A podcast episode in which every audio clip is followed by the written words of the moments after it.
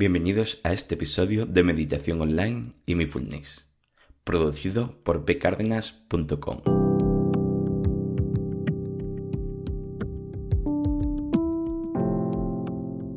El podcast donde hablaremos de técnicas, prácticas, noticias, dudas y todo lo relacionado con la atención consciente plena y cómo aplicarla. Os comento que si tenéis alguna duda o pregunta, recordad que en la página de contacto de pcardenas.com tenéis un formulario para comunicaros conmigo. Os dejo el enlace en la descripción del programa. Bueno, el tema de hoy es cómo se puede desarrollar la focalización de la atención. Hoy veremos cómo funciona nuestra atención y sus tipos, que comprendan los psicólogos que es algo escueto. No me vayan a matar por ello. También cómo se desarrolla la capacidad de atención sostenida y cómo un estudio demuestra que la atención consciente disminuye las dispersiones mentales. Algunos pueden decir, bueno, ¿y todo esto para qué?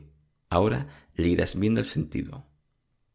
Existen dos tipos de focalizar la atención. Una es de forma voluntaria y la otra de forma involuntaria. La atención involuntaria. Nos referimos a la involuntariedad de la atención cuando te encuentras, por ejemplo, cruzando un paso de peatones y de repente escuchas un pitido de coche.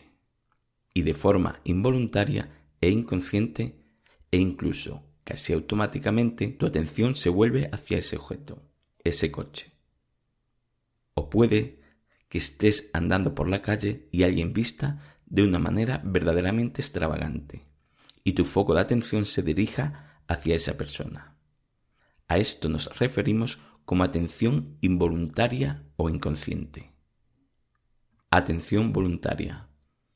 Ahora, lo que nos interesa, en este caso, es la atención voluntaria, y exactamente como la terminaremos viendo, será de bastante importancia la atención consciente voluntaria.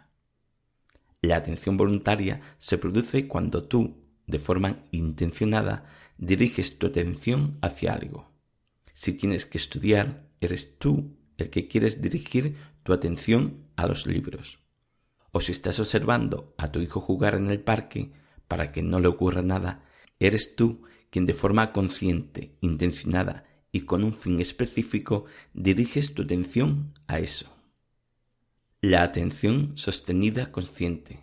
Quizás lo difícil de la atención no es dirigirla hacia algo, porque esto lo haces constantemente durante casi todo el día de forma voluntaria o no. Lo que quizás quieras desarrollar es, en este caso, es la focalización de la atención sostenida sobre algo. Y esto conlleva, aparte de voluntariedad, aplicar conciencia sobre aquello a donde diriges tu atención. Bueno, ¿y por qué que seas consciente puede implicar mayor capacidad de atención sostenida que practicar simplemente la atención sostenida sobre algo de forma voluntaria? Pues porque el mayor enemigo de la atención sostenida son las distracciones, ya sean internas, mentales o emocionales, o externa, la que percibes por tus cinco sentidos. Por lo tanto, para mantenerte mayor tiempo de atención sostenida sobre lo que decidas, necesitas que esas distracciones se eliminen o se reduzcan en la cantidad e intensidad.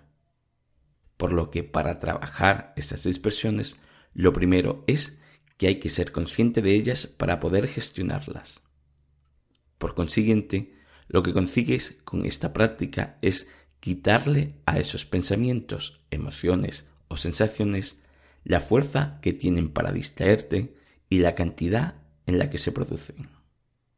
En uno de los innumerables estudios realizados en la Universidad de Wisconsin-Madison por Richard Davidson, uno de los más importantes investigadores que estudian los efectos de la práctica de la atención consciente, lo que nos expone este estudio científico es que la práctica de la atención consciente plena, entre otros muchos de sus beneficios, hace disminuir la actividad en el tálamo, parte del cerebro donde se procesa las actividades sensoriales, lo que equivale a menor distracción mientras estás atento a algo.